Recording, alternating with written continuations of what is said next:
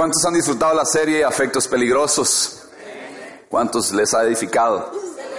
¿A cuántos nos ha abierto mucho los ojos y los oídos espirituales, verdad? Y, no es para lamentar, ¿verdad? No es para lamentar, este, sino es para ser sabios. Sí, es para ser sabios, empezar a caminar en sabiduría de hoy. Bueno, ¿qué, repaso hacemos? ¿Qué les cosas les han quedado? Hoy vamos a hacer, recuerden, hoy tenemos un foro, entonces, pero quiero introducir preguntándoles a ustedes qué cosas les han marcado su corazón. Cuidado con las alianzas. gracias. Tan profunda estaba esto. Que todo el mundo ha aprendido un montón. Cuidado con lo que estamos escuchando. Muy bien. ¿Qué personajes vimos? A Asa, ya, su hijo. Josafat. ¿Con quiénes se aliaron? ¿Se recuerdan? Con Acab, muy bien. Con el rey de Siria, etc. ¿Cómo les fue cuando hicieron una mala alianza? Como un quebrado. Porque un amigo te levanta o te hunde, te edifica o te destruye te levanta, ¿verdad? O te lleva hasta lo más profundo. Eh, y uno tiene que discernir acerca de eso. Hoy, hoy es muy interesante porque, bueno, desarrollamos durante tres domingos esta historia que está tanto en, en Reyes como en, como en Crónicas. Y, y, una de las cosas que a mí más eh, me interesa eh, es cómo en nuestra congregación, a partir de todo lo que estamos viendo en ADN, podemos ir trabajando y volvernos más inteligentes emocionalmente, más inteligentes en nuestras relaciones, eh, más puros, más limpios, más sinceros y libres. ¿Cuántos quieren ser libres? Para Tener transparencia en nuestras relaciones, cuidar las dobles intenciones y todas estas cosas que nos pueden poner en muchos aprietos, en mucho peligro. Eh, hoy eh, tengo el honor de presentar a dos de nuestras eh, miembros de la iglesia, ya son profesionales. Le voy a pedir a la licenciada Shirley Artavia, yo quiero que le demos un aplauso, que Shirley va a pasar ya por años, ha estado con nosotros, allá está. 15 años de experiencia, trabaja con niños, trabaja con adultos, ¿verdad? Ahorita está con, eh, apoyando en la, en, esta chir, a, las mujeres y a niños víctimas, ¿cierto? Estás trabajando con esto. Eh, y también quiero que le demos la bienvenida a, con un fuerte aplauso a la Máster Valerie Valverde Suárez, también una de las miembros de nosotros con expertise en atender a niños, eh, muy fuerte durante, y, y, sus familias desde hace 18 años, profesora universitaria eh, en la Universidad UNIBE, ah, trabajando en el desarrollo del niño, trastornos eh, infantiles, y ahora actualmente está trabajando en el Colegio Monterrey, ¿sí? En el Colegio Monterrey. Chir, gracias por aceptar. Vale, gracias eh, creo que nos conocemos desde hace muchísimos años y los tres escogimos la misma carrera, ¿verdad? Yo pulsé ingeniería eléctrica, pero el examen de aptitud no lo pegué. Como en, eh, yo quería seguir en lo que mi papá me había, eh, como me hizo, estudié electricidad, yo quería estudiar automotriz, ¿verdad? Entonces mi papá, eso usted se ensucia mucho, ¿verdad? Se ensucia mucho. Entonces estudia electricidad, eso es más limpio y, ¿verdad? Y al final yo pensé que yo iba a ser ingeniero eléctrico, tuve mis primeros cursos en la universidad y, después de algunos resultados de exámenes yo dije, esto, esto, no es lo mío, ¿verdad? ¿A alguien le ha pasado esa confusión de carrera, ¿verdad? En algún momento. Entonces me hicieron un examen de aptitud y me salían todas las ciencias sociales y yo dije, bueno, yo creo que para el ministerio y todo esto vamos a apoyarnos en la psicología. Y esto ha abierto muchas puertas, nos ha ayudado muchísimo y es una manera de, entablar relaciones muy, muy importantes. Eh, ¿Quieren decir algo más de ustedes para hacer un clic con, con la iglesia? ¿Cuánto en dimensión? Bueno, yo tengo exactamente como ocho, entre ocho y diez años de estar acá en dimensión por segunda vez. Yo vine acá de 16 años y estuve como un año y luego pasé a otra iglesia y ya regresé hace como 10 años aproximadamente. Eh, muy buenos días a todos, eh, bendiciones. Eh, yo estoy aquí en Dimensión ya hace bastantes lunas, les cuento. Yo tengo 20 años de estar aquí en, en Dimensión. Aquí han crecido mis hijos. nunca me he ido de acá. Entonces, en estos 20 años he tenido la oportunidad de compartir con ustedes muchas veces, en matrimonios, en jóvenes. muchísimas gracias al cuerpo pastoral que siempre ha depositado su confianza en mí eh, y estoy para servirles. Espero que hoy sea realmente edificante para ustedes. Bien, hoy, gracias a ambas, hoy la metodología es diferente, ¿verdad? Estamos acostumbrados a que haya alguien y tire un mensaje. Hoy queremos construir, eh, yo quiero en realidad más apoyarme en ellas y tal vez yo lanzar algunas preguntas y al final vamos a dejar unas preguntas para, para compartir. Vamos a estar alrededor de unos 40 minutos eh, y eh, vamos, sabemos ya en nuestra una reunión que tuvimos previa, sabemos que hoy no vamos a terminar y que vamos a tener que continuar eh, estos temas, ¿verdad? Que están jalados del pelo. Ya están anotando ahí, están anotando, están grabando, ¿verdad? Todo queda grabado, pero es que, es que quieren tomar nota. Oremos, está bien, Padre eterno, gracias. Te damos en esta bella mañana. Gracias te damos por la amistad. Gracias Señor, te damos por el conocimiento que pones en nuestras manos, Señor. Y gracias por la alegría que hay en esta casa. Señor, eh, queremos dirigir este foro eh, a través de tu palabra, Señor, no a través de nuestras ideas, no queremos imponer nada, Señor, en la mente de absolutamente nadie, queremos que tu Santo Espíritu sea el que esté operando y, y vendas se caigan en esta hora, Señor, de nuestros ojos y haya libertad, Señor, eso es lo que hay en nuestro corazón, que seamos gente libre de, de, de cadenas como estábamos entonando ahora juntos, Señor, ya no somos esclavos. Ahora somos tus hijos, Señor, y, esa bendición de ser tus hijos nos hace libres, incluso libres de las personas. Hoy queremos, Señor, vivir eh, con gozo en nuestro corazón y plenos. Eh, dígale usted al Señor, dígale al Espíritu Santo, Espíritu Santo, háblame. Tal vez yo pueda ayudar a alguien, tal vez hoy yo sea el que necesite ser ayudado y quiero ser humilde para recibir el consejo, la corrección eh, y como quieras sacudirme en esta hora. En el nombre de Cristo Jesús. Amén. Empecemos definiendo, eh, Valerie, qué es la manipulación. ¿Qué es manipular? Bueno, cuando hablamos de manipular, muchas veces se confunde con el término también de persuadir o bueno, yo no, yo no la estoy obligando, es un consejo. Bueno, vamos a, a diferenciar estas dos estos dos vocablos. Cuando hablamos de manipular, estamos hablando de que una persona trata de que otra persona actúe piense, diga o haga algo en función de lo que yo quiero. Pero el objetivo acá es yo obtener un beneficio. Mientras que cuando persuadimos a alguien, estamos tratando de que la otra persona de igual forma piense como nosotros, haga lo que nosotros queremos, pero por un beneficio en común. Vamos a usar un ejemplo muy concreto que el pastor acaba de usar. Cuando don Orlando le dice, ¿por qué no estudias mecánica? ¿Por qué es no, ingeniería? Ingeniería electricidad en el Electricidad. Es más limpio. Él está pensando en algo que es mejor para Adán. Lo está persuadiendo. Al final de cuentas, no estamos diciendo que qué bárbaro el pastor. Estamos diciendo, bueno, que de alguna manera él lo está empujando a que haga algo que él como papá considera que es mejor.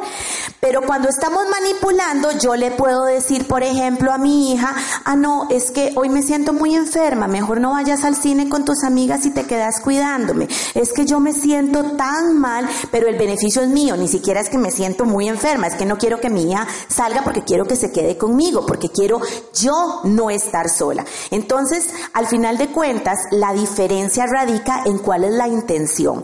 En la persuasión yo quiero encontrar un objetivo en común. En la manipulación yo quiero solamente mi propio beneficio. Y claramente ninguna de las dos es lo que Dios nos manda hacer. El Señor nos da libre albedrío. Él es claro en darnos un consejo, en señalarnos el camino, si haces esto pasa esto, si haces esto pasa esto otro, pero no nos está obligando, no nos está manipulando a hacer lo que Él incluso sabe que es mejor para nosotros. Hoy, hoy va a ser muy importante tratar de detectar y pescarnos qué métodos usamos nosotros. Si somos gente que manipula, eh, recuerden que la manipulación utiliza métodos emocionales, mientras que la persuasión utiliza métodos lógicos, ¿verdad? Trata de, de, como la expresión que utiliza Pablo con, eh, o el rey Agripa con Pablo, Pablo tratando de traerlo al Evangelio y el rey Agripa le dice, por poco me persuades, ¿verdad? Por poco, por poco, casi me convences con todos tus argumentos, pero ahí no era un tema de tratar de obtener eh, un, un, beneficio personal. Ahora, podríamos estar hablando, de Chile, acerca de mm, los métodos que utilizan los manipuladores. Hoy la idea es desenmascarar si en nosotros eh, venimos con patrones aprendidos, ¿verdad? de, de, actos que tal vez utilizaron jefes, compañeros y obviamente nuestro primer círculo de aprendizaje que es la familia y no debe darnos temor decir, de, mi papá era así, mi mamá era así, este, o mis hermanos. ¿Qué métodos utilizan? Sí, claro. Eh, vamos a tratar de eh, dividir en tres grandes grupos los métodos que utiliza el manipulador. Eh, los, el primero de ellos es la manipulación que es más franca, que casi que podemos, ¿verdad?, determinar que es un acto de manipulación. Y ahí podemos encontrar, por ejemplo, todas las formas de agresión, tanto física, verbal, psicológica, ¿verdad?, incluso patrimonial.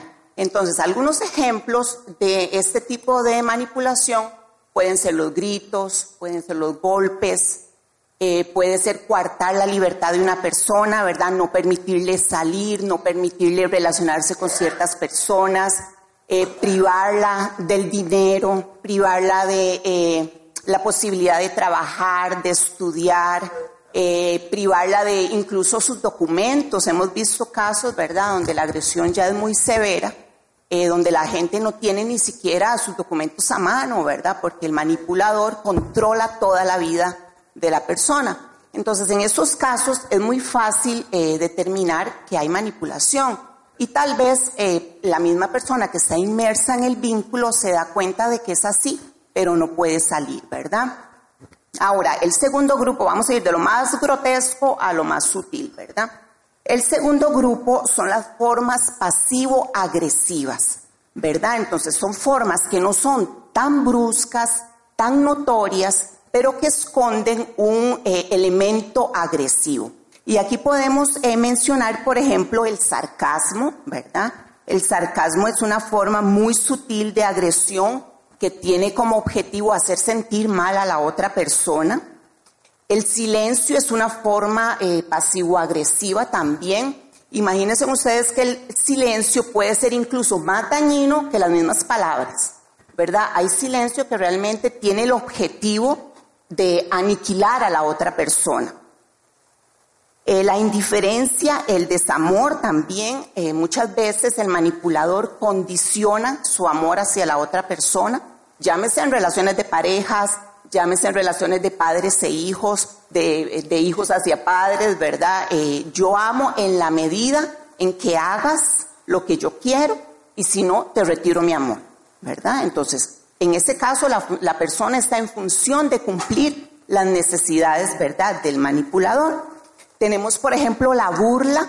Esto es muy importante para todos los muchachos que están acá, ¿verdad? Ahora con el famoso bullying y todo esto que está tan de boga, ¿verdad? Eh, los, entre amigos se utiliza mucho esta forma de manipular, eh, donde se hace sentir mal a la otra persona, se lastima su autoestima, su identidad, y eso es muy nocivo, ¿verdad?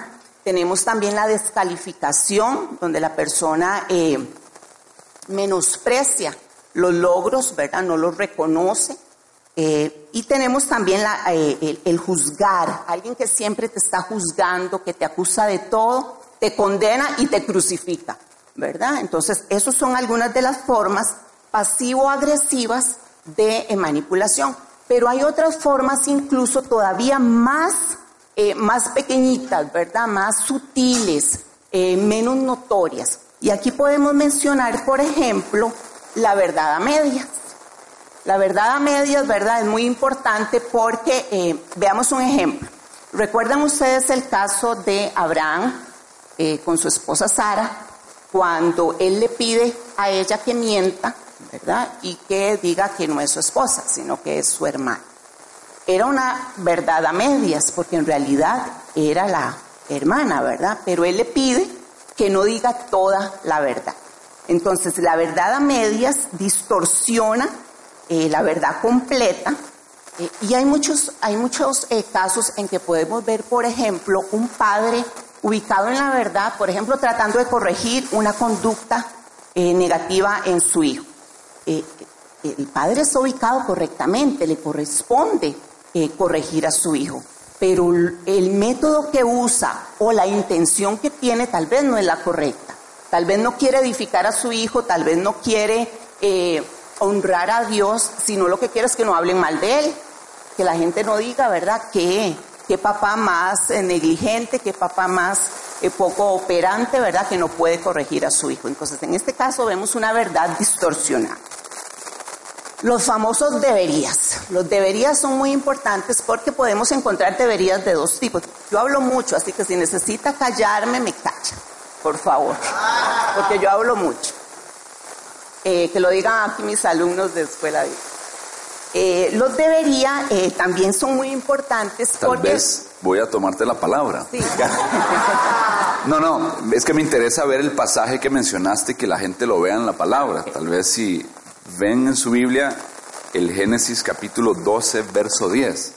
Vean, quiero que vean esa historia porque lo que acaba de apuntar Shirley es, es muy interesante porque jamás alguien pensaría que Abraham, el padre de la fe, manipulara a su esposa. Y quiero leer para ustedes el verso 10 eh, en adelante para que vean la historia y cómo termina eh, los resultados de la manipulación y, y, cómo fue el final de esto. Dice, hubo entonces hambre en la tierra y descendió Abraham a Egipto para morar allá, porque era grande el hambre en la tierra. Y aconteció que cuando estaba para entrar en Egipto, dijo a Sarai su mujer, hey, ahora conozco que eres de hermoso aspecto, hasta ahora se dio cuenta, desgraciado.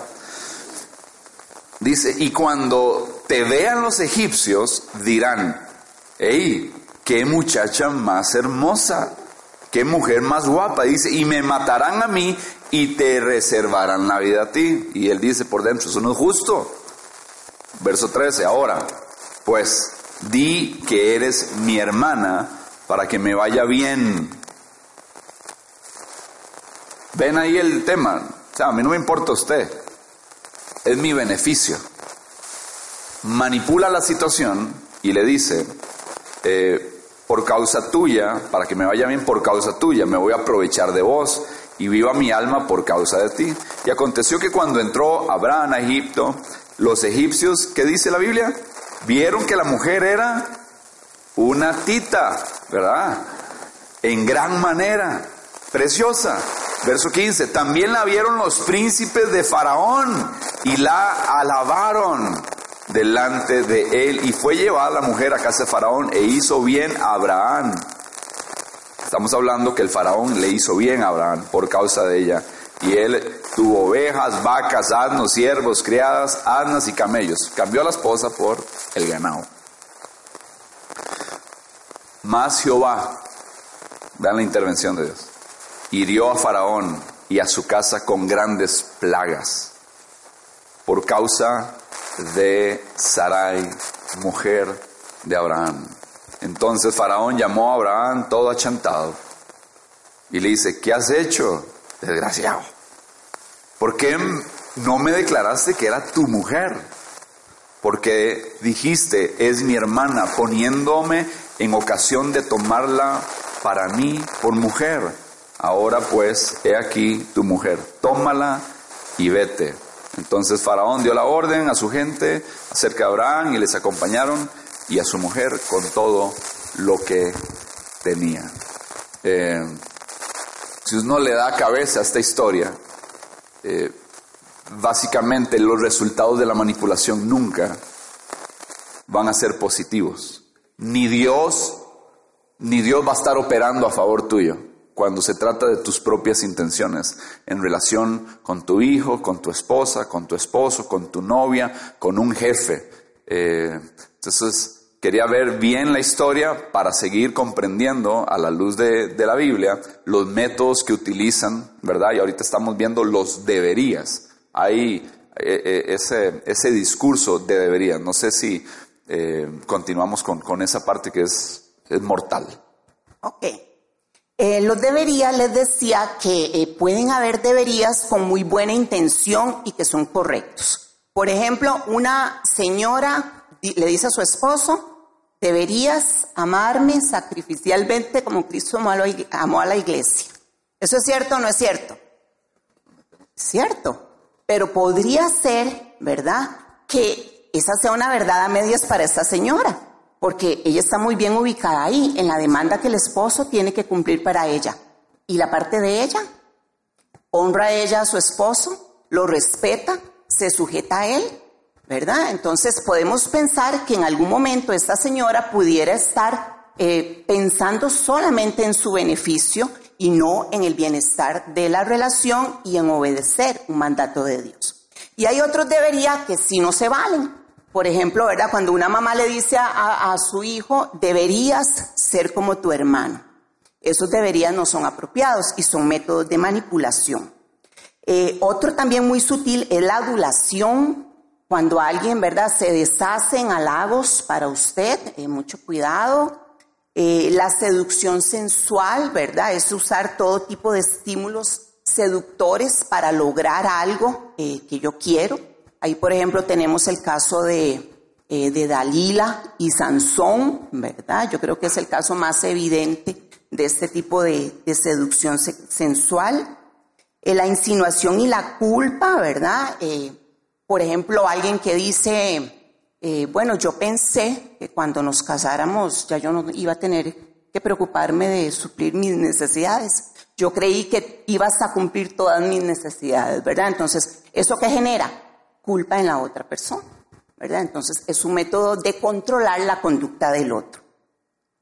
Los regalos excesivos, yo sé que a todos nos gustan los regalos, ¿verdad? Pero mucho ojo, cuando alguien le regala mucho, sin ninguna razón, ¿verdad? pongámonos un poquito sospechosos porque muchas veces lo que se está generando ahí es una intención de crear deuda, ¿verdad? De que para que cuando yo pida o cuando han visto, bueno, en, en mi caso porque yo tengo hijos, pero a los chicos les pasa cuando quieren un permiso, ¿verdad?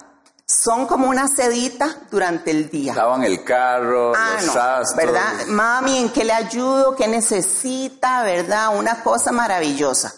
Y uno se pone a, a- a desconfiar, ¿verdad? Y cuando se da cuenta, pa. ¿Cuántos padres han sido manipulados aquí? Por sus hijos. Levanten la mano, tranquilo. Levanten la mano. Ok, ¿ustedes? También, como madres. Claro que sí. Entonces podemos pensar en ese caso como un regalo excesivo de nuestros hijos hacia nosotros, ¿verdad? Cuando se desbordan de amor y muestras de cariño, etc.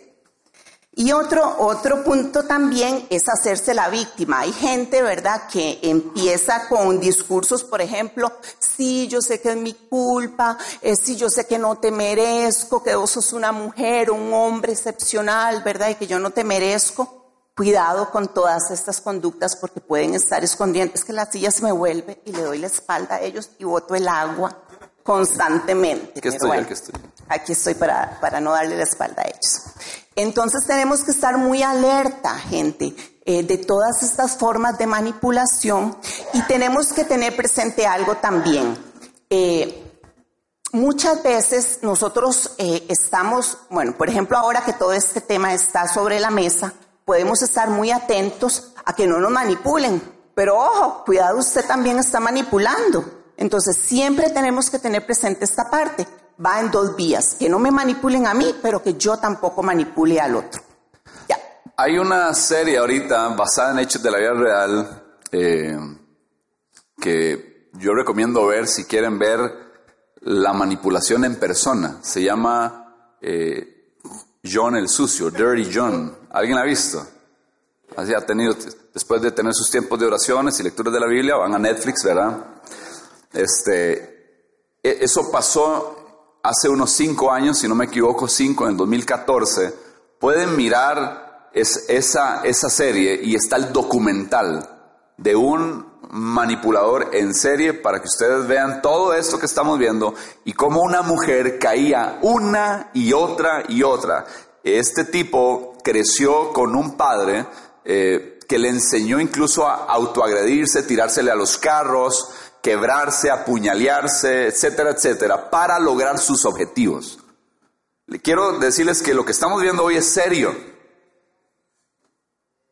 que usted, el enemigo, puede utilizar personas para atraparte en relaciones que te van a matar, te van a chupar la sangre, los recursos, el tiempo, la energía, el gozo, el dinero. Y hoy queremos poner, nosotros cuando nos reunimos dijimos, queremos poner todas las cosas sobre la mesa en pareja, manipulación en iglesia, de poder, de jefes, de eh, eh, matrimonio, gente que ya está casada y nosotros decíamos, ¿verdad? Vale, o sea, ya hay gente que está en un matrimonio. No les vamos a decir, ¿qué les diríamos hoy a ellos? Busquen ayuda, hablen, hablen de lo que está pasando. Y algo que es muy importante acá, y retomando todo esto, si ustedes se fijan en lo que el pastor ha venido explicando en los, en los domingos anteriores, una persona que está muy bien, como Josafat, y hace y entabla una relación interpersonal y crea un vínculo se daña a partir de un vínculo inadecuado.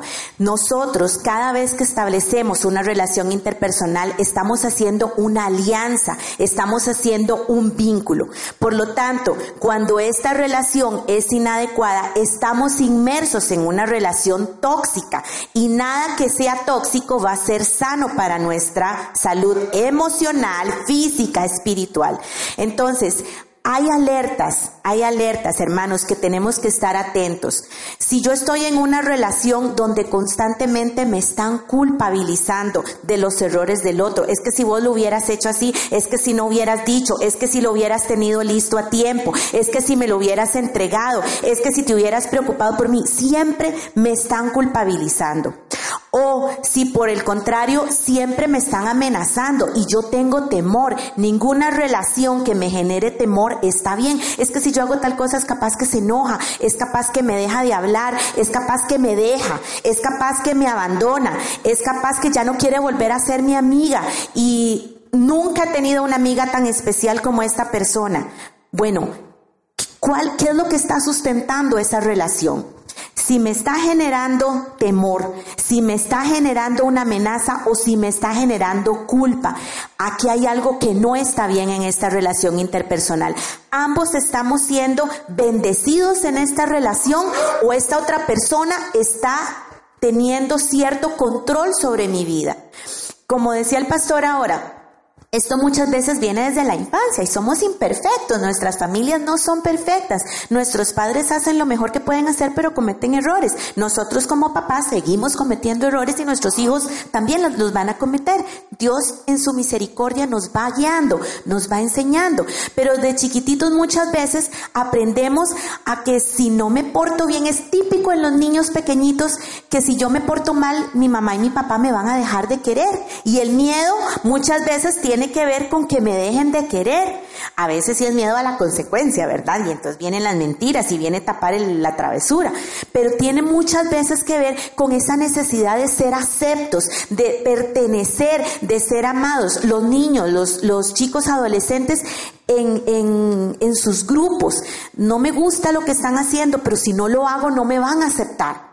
Entonces, ¿de dónde vienen esos temores? ¿De dónde vienen esas inseguridades que nosotros estamos tratando de cubrir en una relación con una persona muy buena, con una persona que sí nos quiso, con una persona que sí nos aceptó, con una persona que sí nos escucha? Entonces, tratar de ver quién es el que tiene que suplir esa necesidad. Muchas veces dentro de lo que decía Shirley, ¿verdad? Personas que nos dan muchos consejos, que nos ayudan mucho, pero luego nos están sacando en cara, ah, pero yo te ayudé y cómo no me vas a ayudar vos a mí? Yo he dado todo por vos y ahora me pagas de esta manera. Bueno, ¿hasta qué punto yo estoy necesitando que siempre alguien me rescate cuando ya hubo uno que me rescató en la cruz del Calvario?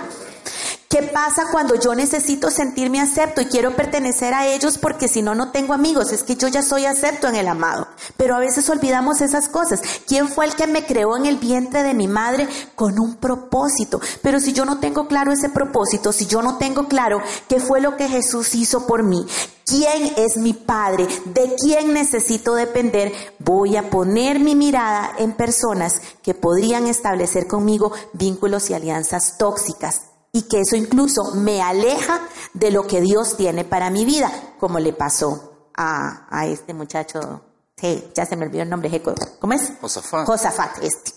Es un nombre muy complicado. Podemos decir entonces que cre crecemos con códigos y creencias falsas y a partir de esas creencias falsas como eh, necesito la aprobación de todos para yo sentirme bien con todo el mundo, eh, a partir de ahí empiezo yo a tener conductas de, de, de dejarme. Entonces, porque, podemos hablar del, del, manipulador y también de el, el, que está siendo manipulado. Correcto. Y podemos tener aquí personas sentadas hoy que están siendo manipuladas y llevan años siendo manipuladas. E incluso podemos estar siendo manipulados por unas personas y manipular nosotros a otras porque se vuelve un círculo un vicioso. Eh, ¿Alguien podrá decir esta mañana, ¿seré yo maestro? Es que esto es muy interesante porque la creencia correcta debe ser a partir de lo que dice la Biblia en Gálatas 1.10. Pues, ¿busco ahora el favor de los hombres o el de Dios? ¿O trato de agradar a los hombres? Pues si todavía agradara a los hombres, no sería yo siervo de Cristo. Y hay tres necesidades de las que nosotros hablamos en, nuestra reunión. Eh, que son las necesidades claves de, del ser humano, que es amor, tener significancia en la vida y sentir seguridad. De hecho, en la, pirámide de Maslow, ¿verdad? Eh, la top, top, top es trascender. Yo necesito trascender, significar algo para, para, para las personas. ¿Cómo esto se puede corromper? ¿Cómo estas necesidades se pueden corromper? Eh, tal vez si hablamos cómo el amor se puede corromper y cómo tal vez eh, el deseo de significancia se puede corromper. Tal vez empezamos por Chile y después pasamos con Valerie. Sí, bueno, tenemos que eh, tener claro que precisamente la manipulación surge en este ámbito, ¿verdad? En, el intento de tratar de satisfacer las necesidades eh, básicas que tenemos. Y esto se va a dar a lo largo de toda nuestra vida. Entonces, no podemos decir que porque ya somos adultos, ¿verdad? Ya salimos bien librados del asunto, sino que las diferentes etapas de la vida nos van a generar diferentes necesidades. Vamos evolucionando, ¿verdad? Como personas.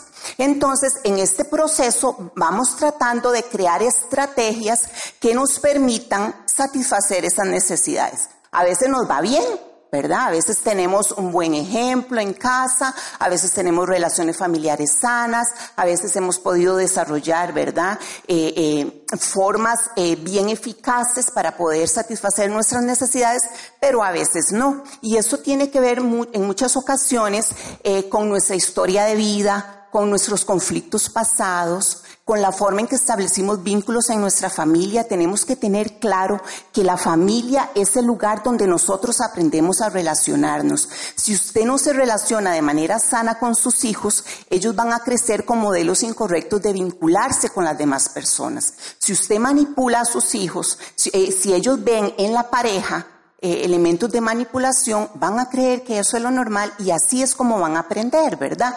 Y muy importante el hecho del amor, porque los niños deben sentirse amados porque sí, porque simplemente ellos son, no por lo que hagan, ¿verdad? Entonces, en ese momento eh, es clave la concepción del amor que el niño empieza a formar. Y a veces yo creo que a cada uno de nosotros nos ha pasado que nos ha costado cuando llegamos al amor de Dios entender que es un amor incondicional, porque el amor que hemos experimentado en esta tierra no es, no ha sido incondicional, ¿verdad? Entonces nos cuesta entender y aceptar un amor que todo lo perdona, que todo lo cubre, ¿verdad? Un amor como es el amor de Dios que todo lo entrega. Entonces, eh, nuestra relación con Dios se ve también afectada porque eh, la primera imagen de papá y de, y, ¿verdad? y de padre que tenemos es nuestro padre terrenal.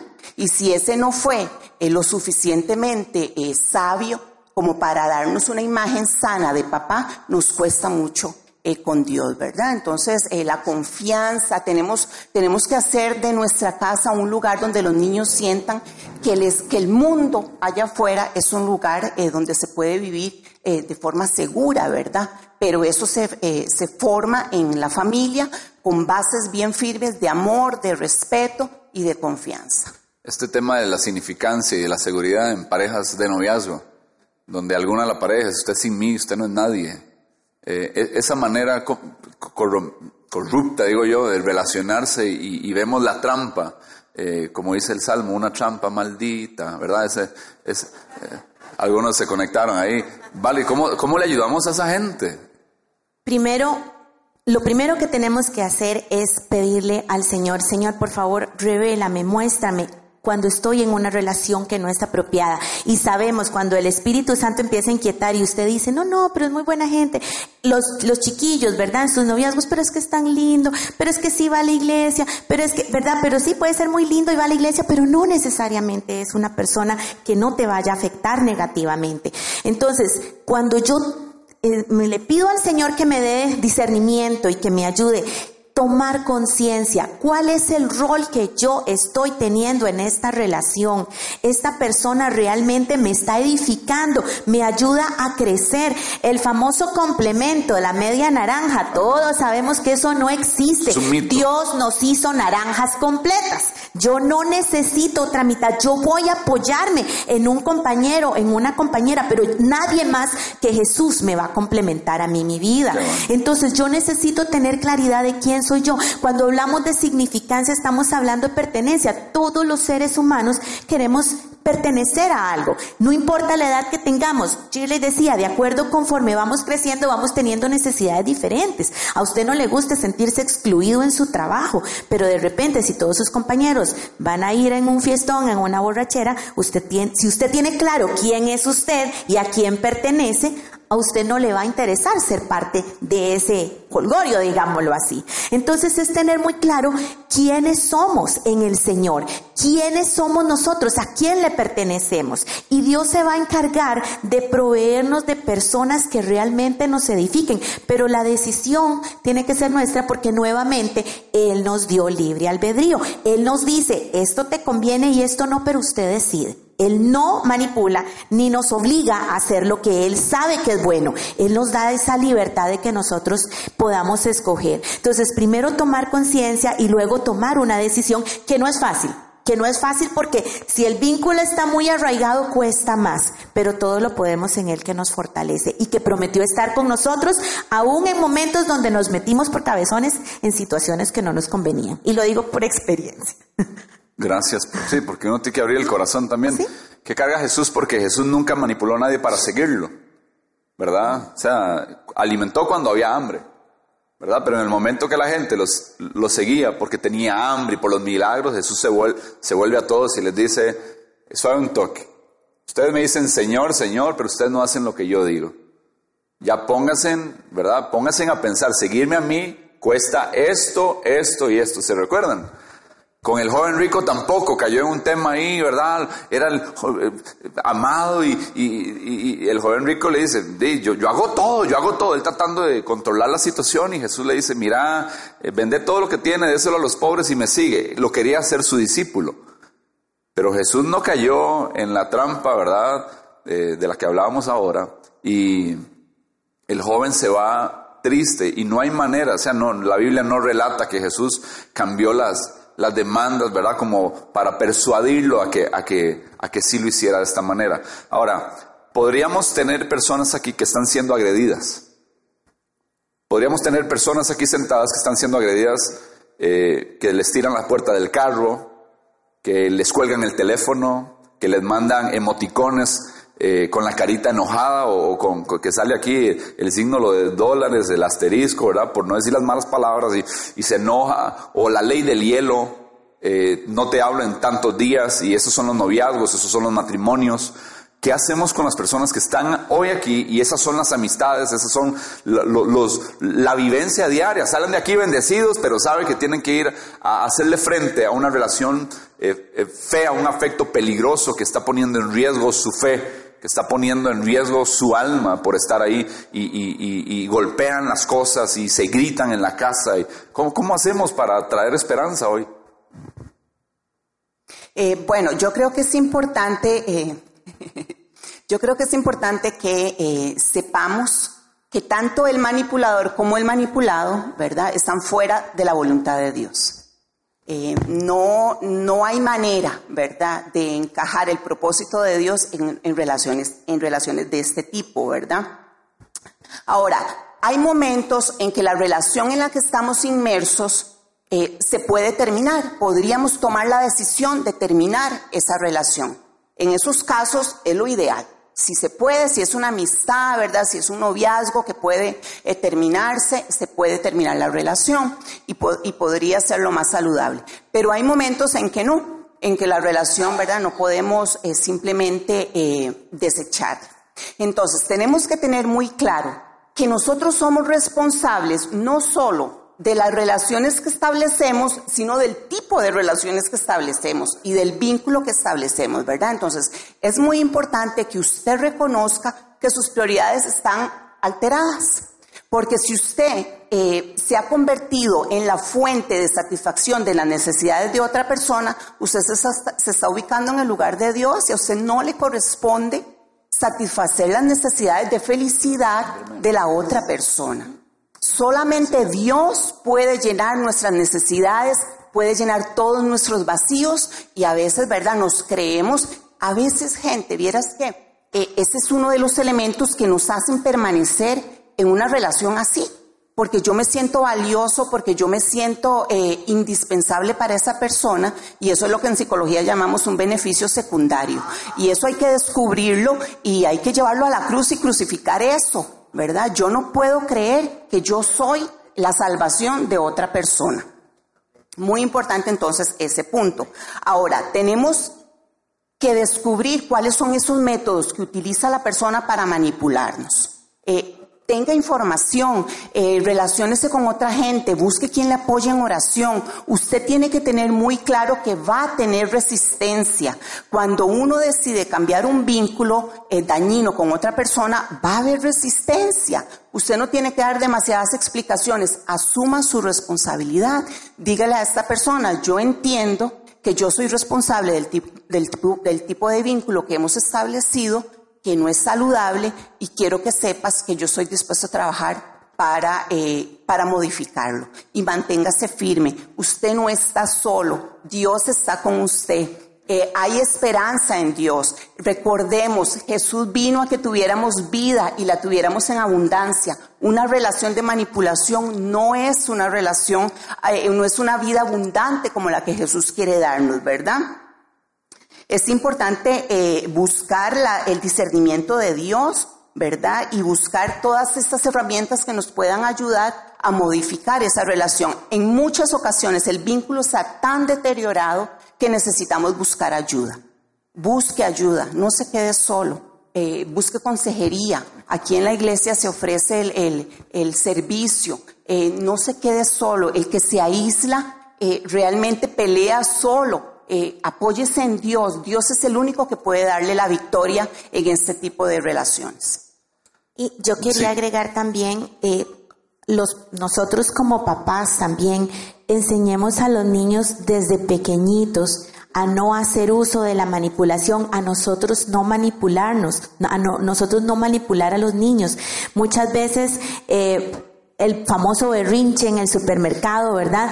Y es como darle opciones igual que lo hace Dios con nosotros.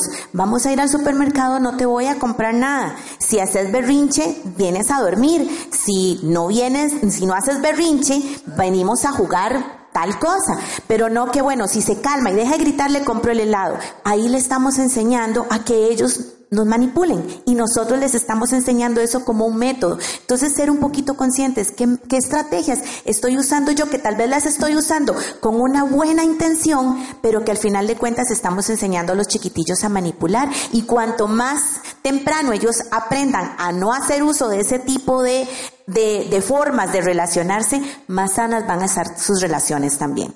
Cuando uno le va a poner límites a un manipulador, eh, tal vez uno no va a llegar y decir, usted es un manipulador, no lo quiero en mi vida, ¿verdad? O sea, tal vez no vaya a ser de esa manera, dependiendo, ¿verdad?, de, de la gravedad o agresividad en, cómo ha sido la relación, pero no podemos esperar que un manipulador entienda que esa relación se va a acabar y entonces va a generarse fricción, va a generarse tensión, va a generarse incluso sufrimiento porque había, ha existido una dependencia, eh, ya sea de semanas, meses o años. Eh, la Biblia dice en Salmo 31, versos 3 y 4, porque tú eres mi roca y mi castillo. Por tu nombre me guiarás y me encaminarás. Sácame de la red que han escondido para mí, pues tú eres mi refugio. Iglesia, usted tiene un refugio y ese es Cristo Jesús.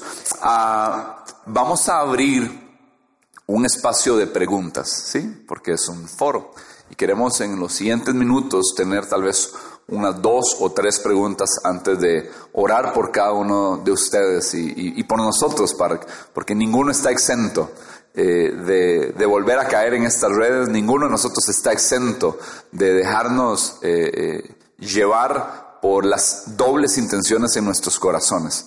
Pero quisiera saber si hay alguien que tiene alguna pregunta, que levante su mano allá atrás, Pastor Michael. Vamos a esperar el micrófono. Gracias, para escucharte bien. Cuando una persona eh, es manipuladora y se hace la víctima, ¿cómo es la forma ideal para pararla o si hay que pararla? Vale. Ok, cuando usted está en esta relación y usted se da cuenta que el otro ya lo está manipulando y que siempre es la víctima, es muy probable que usted no va a poder cambiar a la otra persona hasta que la otra persona quiera cambiar. El que sí puede cambiar es usted, que es el que se está dando cuenta de que esto no, no está bien. Entonces es no ocupar mi rol en el juego. Siempre que hay una persona que manipula a la otra, la otra tiene parte en esta, en este juego vicioso. Cuando usted se sale del juego y el otro le dice, es que, que bárbaro, no me estás comprendiendo, no te importa que estoy enfermo. Sí, sí me importa, pero yo ya tenía un plan, creo que estás bien, no vas a necesitarme y me voy. La otra persona se va a enojar, me va a dejar de hablar, ¿verdad? Hasta que llega un punto en el que la persona se da cuenta que ya yo no me estoy dejando afectar por su manipulación. Yo no puedo cambiar a la otra persona. La otra persona decide si quiere o no quiere cambiar, pero yo sí puedo cambiar mi comportamiento. Y en este caso no me voy a dejar manipular. Es empezar a dejarme la culpa que el otro me está imponiendo. Es yo no recibo esa culpa. Yo te atendí, te dejé bien, ahí está la comidita, qué sé yo, pero no necesitas que yo me quede aquí. Yo voy a ir a la iglesia o voy a ir a la reunión o voy a ir al mandado que tenía que hacer, aunque usted siga enfermo, ¿verdad? Es como empezar a frenar en ese sentido y no dejar caerse en la manipulación de la otra persona. Sí, por eso les decía que es tan importante identificar eh, los métodos que la otra persona utiliza para manipularme, porque pueden ser, como vimos, de los más groseros hasta los más sutiles, ¿verdad? Entonces, usted tiene que tomar la decisión de dejar de satisfacer las necesidades del otro, no queda más, hay que confrontar a esa persona, hay que decirle, no, lo siento mucho, eso no me corresponde a mí y salirse de ahí. Ahora, hay un punto muy importante que es que si eso me está generando culpa, analice por qué. Es bueno eh, eh, buscar dentro de usted por qué es que esta situación le está generando culpa. ¿Será que había un patrón eh, así en, en- en mi casa? ¿Será que yo asumía eh, cosas que no me correspondían? ¿Será que eh, me solían culpar de todo lo que pasaba en casa y hay un patrón en mi vida, ¿verdad? Del cual yo tengo que ser libre. Entonces, en este caso me corresponde a mí, siempre es a cada uno de nosotros la responsabilidad tanto de no dejarme manipular como eh, de no manipular a otros. Es, es como tener claro que en esta relación las dos personas ocupamos un rol. Él está ocupando el rol de manipulador. ¿Qué rol estoy ocupando yo para que precisamente el rol de la otra persona calce conmigo? Y es desarmar ese rompecabezas. Ya yo no voy a ser parte de esto. Gracias. Gracias por su pregunta. Tenemos otra pregunta. Ah, gracias. Eh, hay algo que me llama la atención y que tiene que ver con los niños, con los bebés. Eh, se dice que desde el inicio los bebés manipulan. Desde el inicio, cuando comienzan a llorar por, por comer, ya comienzan a tener una, una apertura a eso. Entonces nos vamos al inicio y decimos, bueno, ¿cuándo es manipulación y cuándo es el deseo de una satisfacción que es propia de un bebé?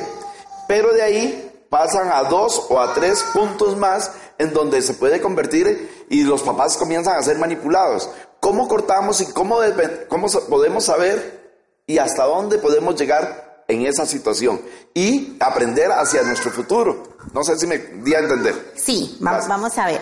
Ok, los bebés, ¿verdad?, utilizan el llanto como una necesidad de comunicación.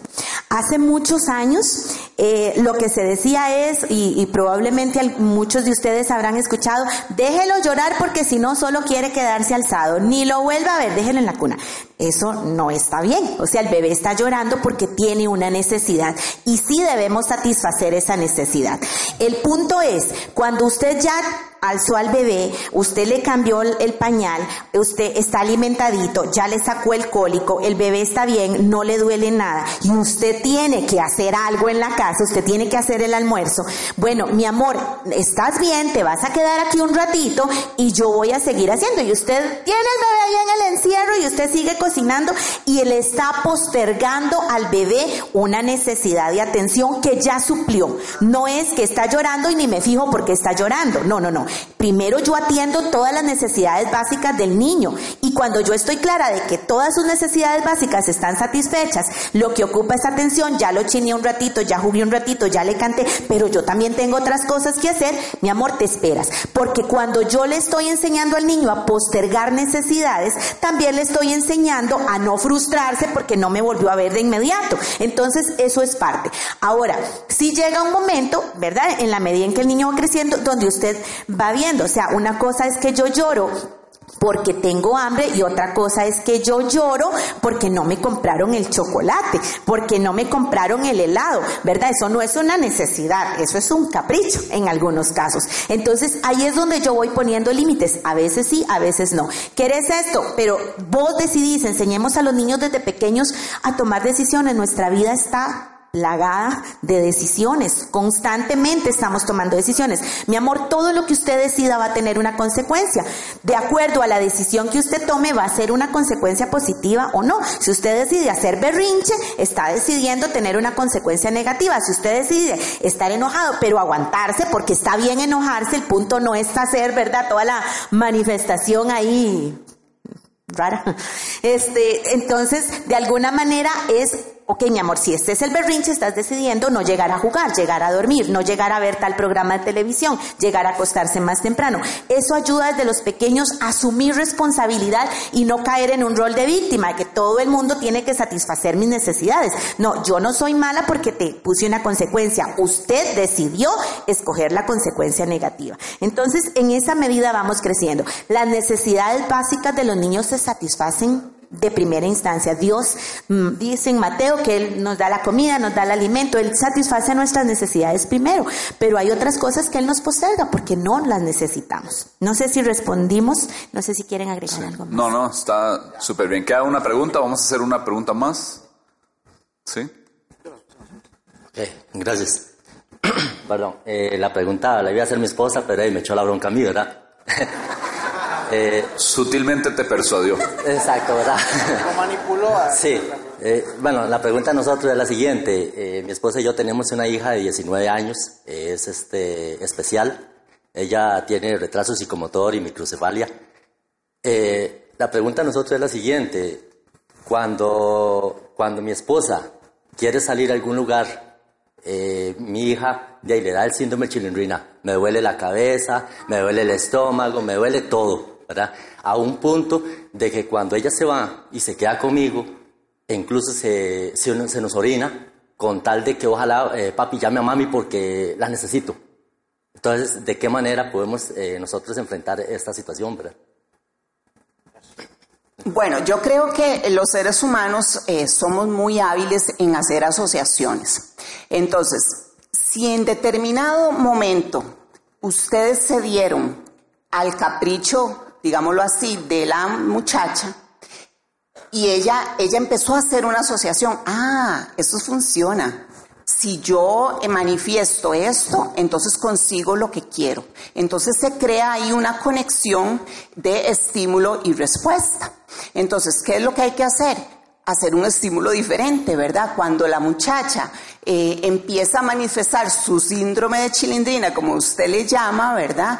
Entonces, en ese momento, pues simplemente se mantienen en, en, la posición. Se le explica, no, mi amor, yo voy a salir, tengo que salir, vengo en un rato, pueden usar algún método para que la chica, ¿verdad?, eh, se pueda dar cuenta de que de que el tiempo eh, eh, no es indeterminado, ¿verdad? Que en algún momento su madre va a regresar y la mamá se va muy tranquila, ¿verdad? Pero eso hay que hacerlo siempre porque, ¿qué pasa? Si en algún momento ella vuelve a ceder a las demandas de la hija, entonces otra vez volvemos como al principio, ¿verdad? Ella va a estar tratando de manipular la situación eh, otra vez, ¿verdad? Entonces, si ella no recibe el estímulo que está buscando, la conducta tarde o temprano se extingue. Es lo que dice la psicología, esperemos que funcione, así como dice, ¿verdad? ¿Nos regalan cinco minutos más? ¿Está bien? Vamos a responder una pregunta aquí. Adrián está preocupado, lo, estamos desenmascarando. Entonces, que no sigan, que no sigan. Gracias. Ah, ah, es que Adrián no quiere trabajar, nos ha manipulado durante muchos años. Don Rodrigo. Mi pregunta es de fácil respuesta. Ah, Estaba anotando pero solo noté dos. Amor, significancia. ¿Y la otra? Seguridad. Gracias. Con gusto. Y creo que a tu espalda, creo que Dorita tenía una pregunta. Ah,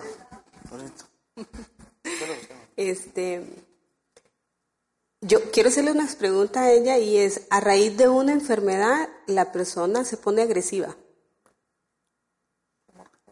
Alguien con una enfermedad se puede volver agresiva. Sí, sí este, con la frustración. Eh, es como, como, digamos, este, el hecho que yo esté enfermo, necesito atención 24/7. A ver, dependiendo de la enfermedad, habría que ver cuáles son, ¿verdad?, los, los efectos secundarios e incluso con los medicamentos.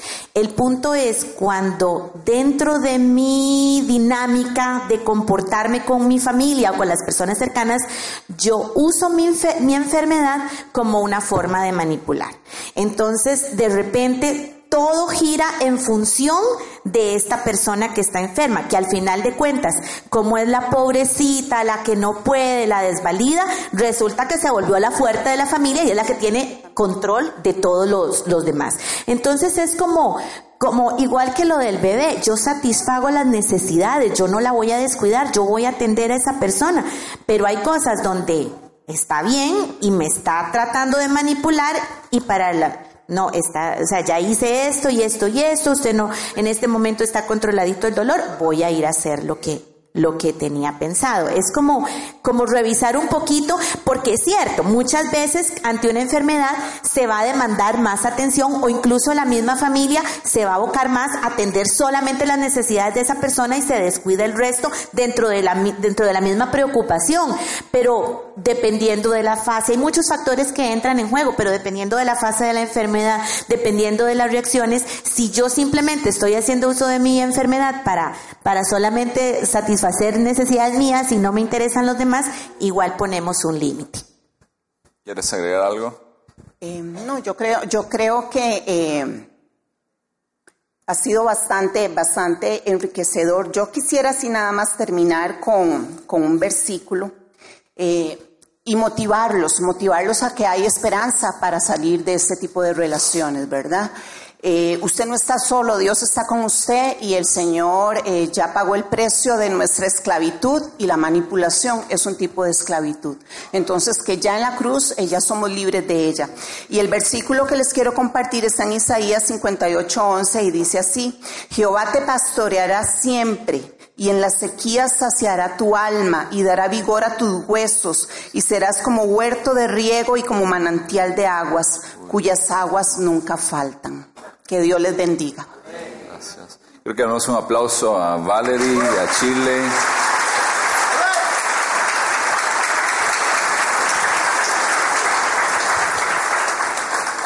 A veces dice John Hunt, dice, a veces el sacrificio espiritual, el mayor sacrificio espiritual es dejar de agradar a las personas y empezar a agradar a Dios. Y muchos de nosotros tenemos que tomar ya la decisión de empezar a agradar a Dios. Porque por seguir en, estas, estos afectos donde hemos puesto nuestro corazón, nos estamos hundiendo. Sí, nos estamos hundiendo. No, no, hay, no hay vida en abundancia. Qué chiquitas más insujetas así. No, no, vayan ahí, vayan con Dios. Ellas hacen lo que les da la gana. Este, eh, este miércoles, quiero que sepan que este miércoles en ADN vamos a tener una noche de liberación. Vamos a tener una noche de liberación. Estamos preparando el equipo, intercesores y personas que Dios usa. ¿verdad? Y Dios quiere usarnos a todos en un tiempo de liberación. Y hay relaciones a las cuales usted y yo tenemos que renunciar. ¿Sí? Hay cosas que no tienen que ser parte de tu vida ya. Ya no tienes que, estar ahí, ya no tienes que sufrir ahí, ya no tienes que... Eh, yo creo que va a venir incluso más paz a tu hogar. Va a venir paz a tu hogar, porque cadenas van a caer.